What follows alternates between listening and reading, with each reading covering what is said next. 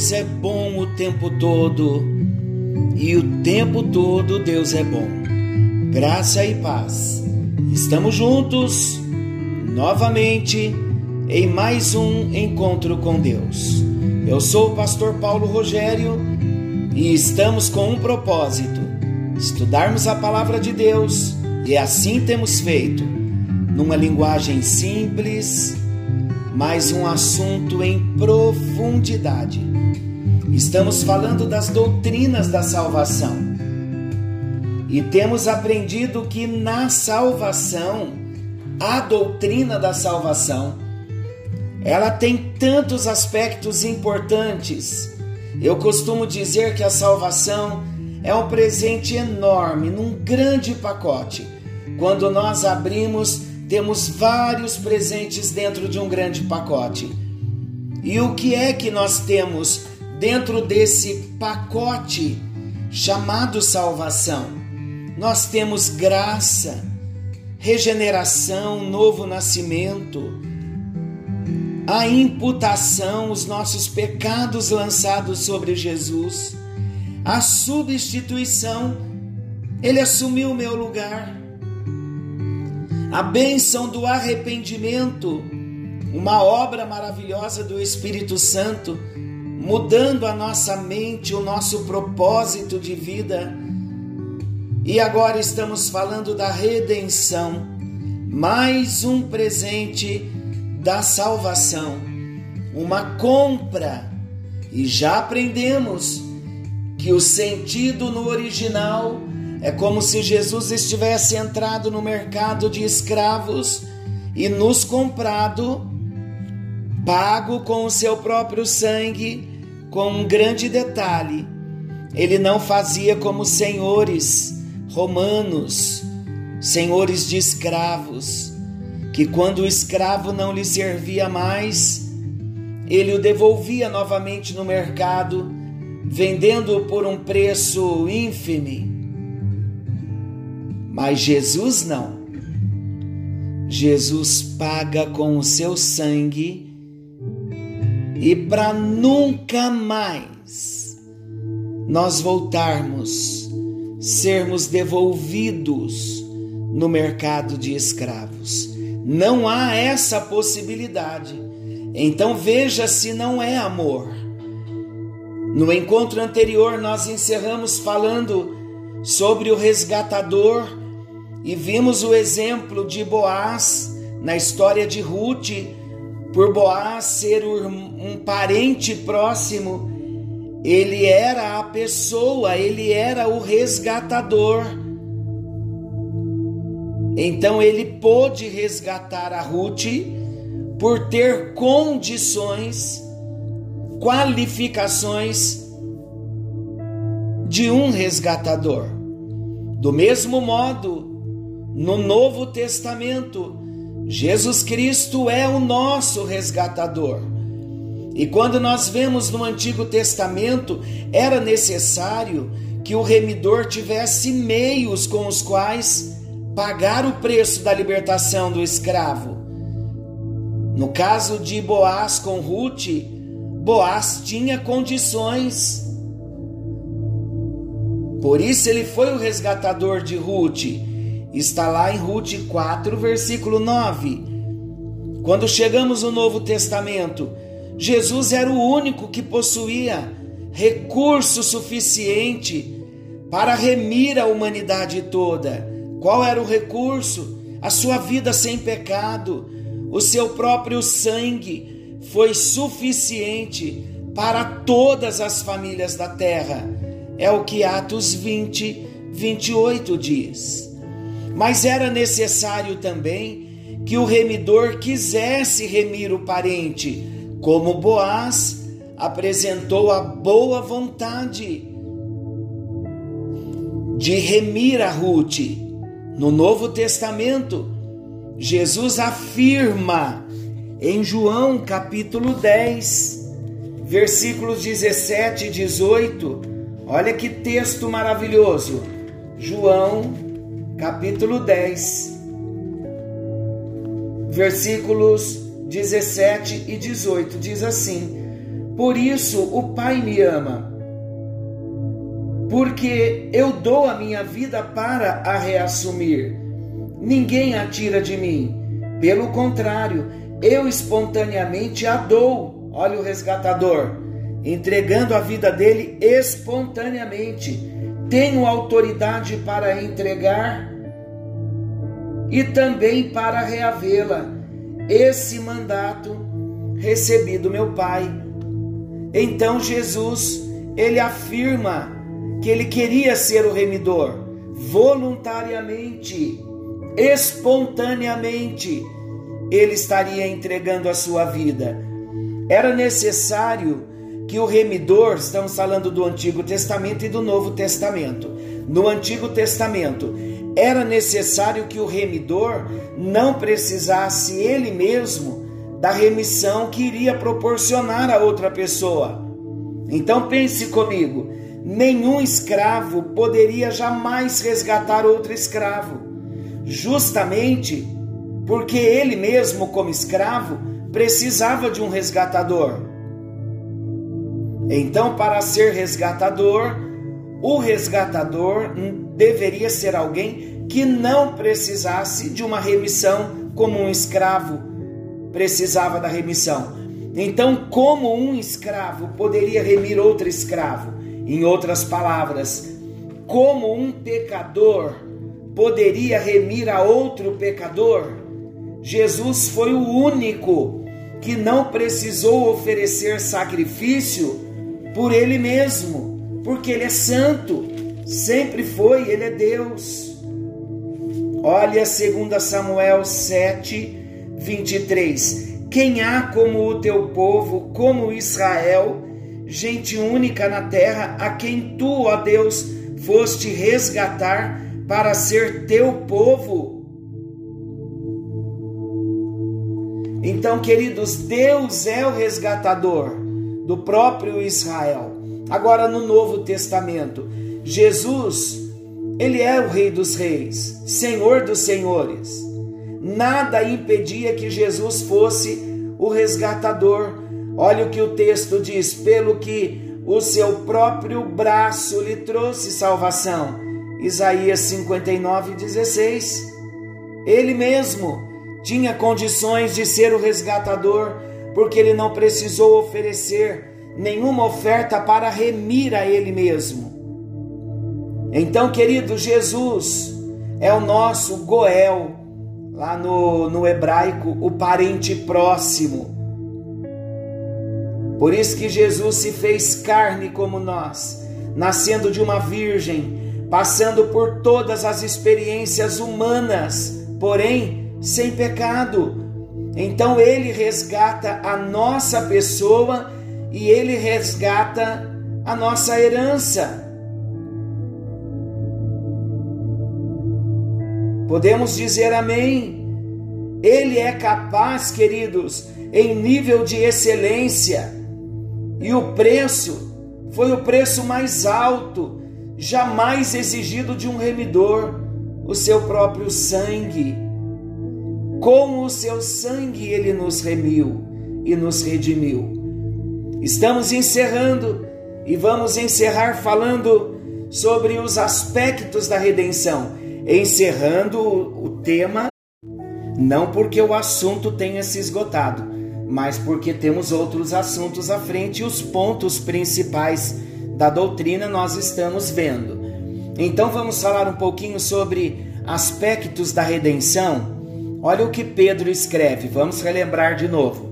1 de Pedro 1, 18 e 19. Ele, Pedro escreveu assim: Sabendo que não foi mediante coisas corruptíveis, como prata ou ouro, que fostes resgatados, mas pelo precioso sangue, como de cordeiro sem defeito e sem mácula, o sangue de Cristo. Então, queridos, prata e ouro eram a moeda para a compra não só de escravos, mas de todas as coisas preciosas que o general romano transportava para o mercado como despojo de guerra. Então Pedro está pensando nisso quando ele fala que nós não fomos comprados com coisas que se corrompem e geram corrupção. A moeda usada por Jesus foi o seu próprio sangue inocente. Resgatar exprime ação, desamarrar, soltar e tornar livre o escravo acorrentado ao tronco. Glória a Deus que nós somos de Deus pela criação e lhe pertencemos de direito, o direito de compra. Lembram do garotinho do barquinho que nós contamos a história? Ele fez o barquinho, perdeu o barquinho e um dia ele encontra o barquinho na vitrine de uma loja. Para ele ter aquele barquinho, ele teve que comprar. Então, com alegria, quando ele compra aquele barquinho, ele olha para o barquinho e ele diz: É, barquinho, agora você é meu duas vezes. Primeiro, porque eu criei você, eu construí você e agora eu te comprei, então você é meu duas vezes. Do mesmo modo, somos de Deus duas vezes. Primeiro, pelo direito de criação, pela bênção da criação. Segundo, pelo direito de compra, pela bênção de compra. Glória a Deus, glória a Deus. Para nos levar então, entretanto, para a glória, na qualidade de filhos ele não fez criando-nos novamente, mas ele usou o único meio de voltarmos a ser dele. Comprou-nos com o seu próprio sangue. Assim então somos dele duas vezes. Glória a Deus pela criação e pela redenção. E lembrando que redimir ou remir significa comprar de novo. João também diz em Apocalipse 5, versículo 9: E entoavam um novo cântico, dizendo: Digno és de tomar o livro e de abrir-lhe os selos, porque foste morto e com o teu sangue compraste para Deus os que procedem de toda língua, tribo, povo e nação. Pedro, queridos, diz que a que preço a redenção foi feita? Preço de sangue inocente, sangue imaculado. João mostra o método usado na transação, compra efetuada e preço pago. Vamos ver esse contraste? Prata corruptível, o sangue incorruptível o ouro corrompido, o sangue inocente do Filho de Deus sem pecado, o próprio Filho de Deus. Então ele não comprou com ouro, ele comprou a mim e a você com a sua própria vida. Eu quero concluir dizendo e relembrando que Jesus foi um remidor suficiente. A palavra de Deus apresenta a verdade, no sentido de que Jesus Cristo era um redentor digno para a raça humana, porque ele não foi atingido pelo pecado. Por ser o único homem sem pecado, ele mesmo não precisava de redenção. Pode assim então Jesus oferecer seu sangue como pagamento pelos escravos onde quer que ainda estejam. Jesus era o nosso parente próximo, qualificado para resgatador. Jesus identificou-se conosco pelo seu nascimento em carne, pelo batismo, e ele mesmo chama-nos de irmãos. Se identificou comigo e com você. Somente ele, Jesus, tinha os meios suficientes para o nosso resgate. Somente Ele tinha toda a possibilidade para remir por sua natureza divina. Somente Ele estava disposto a se submeter à vontade do Pai para dar a sua vida em resgate dos homens. Hebreus 10, versículo 7 por não estar envolvido com o pecado, ele não era servo do pecado, ele podia tirar o pecado do mundo. Jesus fez uma compra, ele pagou com o seu sangue o preço elevadíssimo que inclui a promessa de jamais devolver-nos a escravidão. E quer saber mais? Esta compra dá-nos destino eterno, confiança e segurança na salvação, porque ela foi completamente efetuada. Olha o que Romanos capítulo 4, versículo 8 diz: Bem-aventurado o homem a quem o Senhor jamais imputará pecado. E olha o que Hebreus 2,13 nos diz. Hebreus 2,13. E outra vez, eu porei nele a minha confiança, e ainda, eis que estou eu e os filhos, eis aqui estou eu e os filhos que Deus me deu. Aleluia por isso. Estaremos para sempre. Estaremos eternamente ao lado do Senhor. Por quê?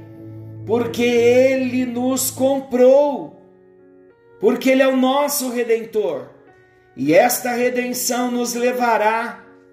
Fomos comprados para sermos dele enquanto estamos aqui na terra, mas também fomos comprados para vivermos a eternidade com ele. Bendito seja, Senhor Deus, o teu nome. Como não bendizer a tua glória, a tua grandeza, o teu poder, o teu nome, a tua majestade, Jesus poderoso, o nosso resgatador, seja para sempre o teu nome exaltado, seja para sempre o teu nome glorificado. O Senhor tem cuidado de cada um de nós como menina dos teus olhos. O Senhor tem nos abençoado, tem nos alcançado e tem revelado a cada um de nós o plano tão grande da salvação. Obrigado a Deus pela redenção. Hoje, quando nós orarmos, pensando nesta redenção, pensando na nossa filiação, nós vamos lembrar que fomos comprados, vamos lembrar que o Senhor tinha condições, o único que tinha condições de ser o nosso resgatador. Queremos te adorar, queremos te bendizer, queremos reconhecer, ó Deus, que tudo vem de ti, nada nós temos, nada nós somos, nada nós podemos, se não vier das tuas mãos. Vem trabalhando na nossa vida, meu Deus, agindo no nosso coração, que venhamos fazer valer a obra da salvação, o sacrifício do Senhor na cruz do Calvário. Que venhamos ser cristãos autênticos, homens e mulheres que passaram pelo Calvário, que passaram por uma experiência de novo nascimento, homens e mulheres com consciência de que fomos alcançados pela graça, homens e mulheres com consciência de que o nosso pecado foi imputado sobre Jesus, homens e mulheres com consciência que a cruz era o nosso lugar e ali Jesus nos substituía. Homens e mulheres com coração arrependidos e gratos pela obra da redenção, fomos comprados e somos do Senhor duas vezes. Primeiro, porque nos criaste, e agora, porque nos compraste, seja para sempre o teu nome exaltado Bendito seja, ó Eterno, o teu nome para sempre. Amém. E graças a Deus, graças a Deus, meu amado, que a bênção do Senhor venha nos alcançar. Querendo o nosso bondoso Pai, na próxima segunda-feira, nós estaremos juntos nesse mesmo horário, falando sobre a doutrina da reconciliação. Uma doutrina maravilhosa também. Vamos juntar um pouquinho mais de entendimento, conhecimento, para sermos mais gratos e aplicarmos na nossa vida também. Forte abraço a todos, fiquem com Deus, que o Senhor nos guarde. Deus abençoe a sua vida, fiquem com Deus e até amanhã.